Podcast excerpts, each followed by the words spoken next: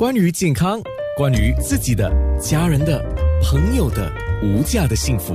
健康那件事。健康那件事，今天我会选择这个题目，因为它不只是影响到学生，其实它也影响到很多家庭，包括我们。在看着的人，就是你在听到新闻、你看到新闻、你读到新闻的时候，心里都有受到一些影响。我还记得那天，我一些朋友在面部上就说。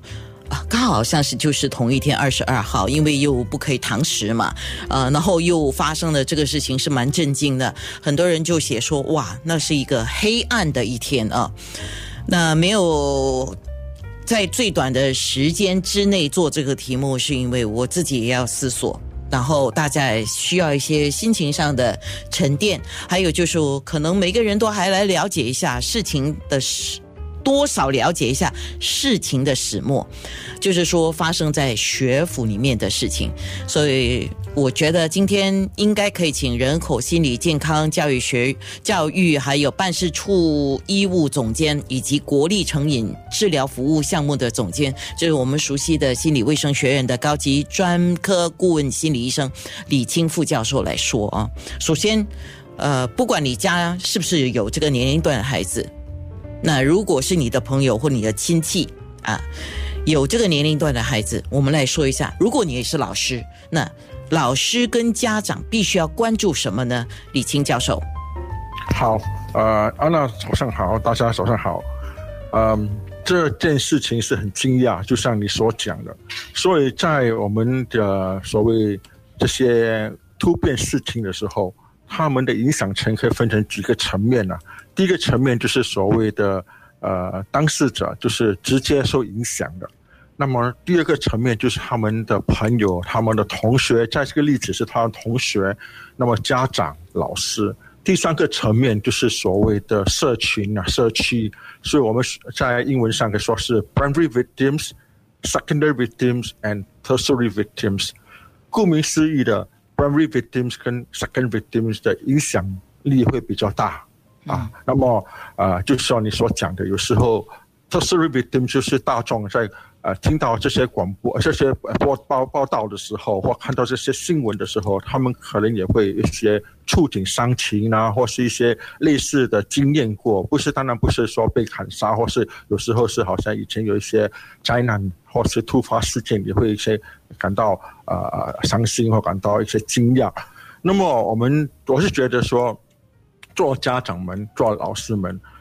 我有时候我们会忽略了学生或是孩子们的一些行为了。就我们需要观察他们一些行为，因为不是每个孩子、每个儿童、一个学童一定会告诉我们说他们心理的障碍或心理的问题。尤其是他们在这个年龄层，他们可能会觉得比较跟他们的同辈倾诉。好过跟他家长或是老师，所以我们可能要通过其他的范围，除了心理的或他们投诉心理不好之外，看他行为，好像他可能比较离群，或是他们可能有些行为上的一些问题，好像逃课啊，或是不上学啊，或是开始一些呃呃所谓叛逆的行为等等，就是让我们观察这些行为来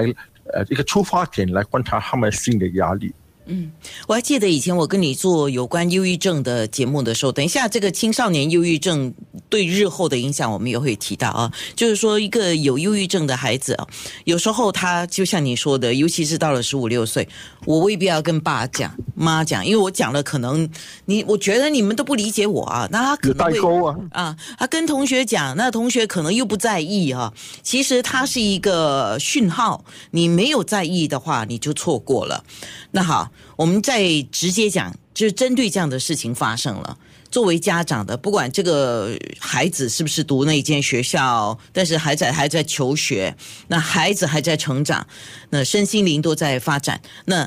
父母应该就这个事件啊，何时第一什么时间跟他们谈，还有怎么样谈？我觉得这个是一个很大的难题啊。啊，对，这是一个也是相当啊。就是说，如你所讲的，我们的时什么时候讲讲什么，其实是因人而异，因为要看孩子们的 maturity state，就是他们成熟阶段。像小孩子，就是呃小学生啊，或是还没上学的孩子们，他们听到了可能学就说好像有些危险性，就是学府有些危险性。那么跟比较十五六岁的孩童讲的话啊，学生讲的话，他们他们的呃，就是他们的思维、他们智力方面，他会比较成熟。所以不同阶段的孩子们，他们的时候讲都不一样。另外一点就是，很多时候他们其实不需要我们告诉他们一些怎样做，而是其实他要我们。让他们倾诉他们的心情或者他们的情绪，就是所谓的 validate 他们的 feelings 啊，啊，他们可能觉得说害怕，可能觉得紧张，或是感到啊一些故呃无呃无缘无故的一些恐慌等等。那么就是趁机趁这个时候，他们有这些投诉这些症状的时候，我们可以啊啊趁着机会讲。那么另外一点，刚才我也讲过，就跟着他们的通过他们行为了。只要他的行为方面有一些行为的一些举止让我感到担忧的话，我们也可以呃呃呃间接的跟他们来谈谈这些这件事情。我们也不要太过于果断啊，就是说马上给一些意见啊，马上这个不好那个不好，因为有时候因为我们不是经历这个事件嘛，所以那些孩童们他们可能他们本身的经历会比较啊啊啊，就是直接。他们也他们的 feeling 会比较直接，very direct。那么我们可能说轻描淡写的话，对他们来讲其实没有什么帮助。呃，我忽然间想问一个问题，就可能有一些家长为了要抚慰自己的孩子哈，就是说会讲这么一句话，就好像平时我们发生任何事情的时候，可能对方在劝解我们的时候就说：“哎呀，不用这么担心的啦，不用担心，不会发生在我们身上的。”这样说会。可以吗？呃，当然我们要强调的就是说，基本上这个这件事情是一个稀有的、就罕有的事件啊。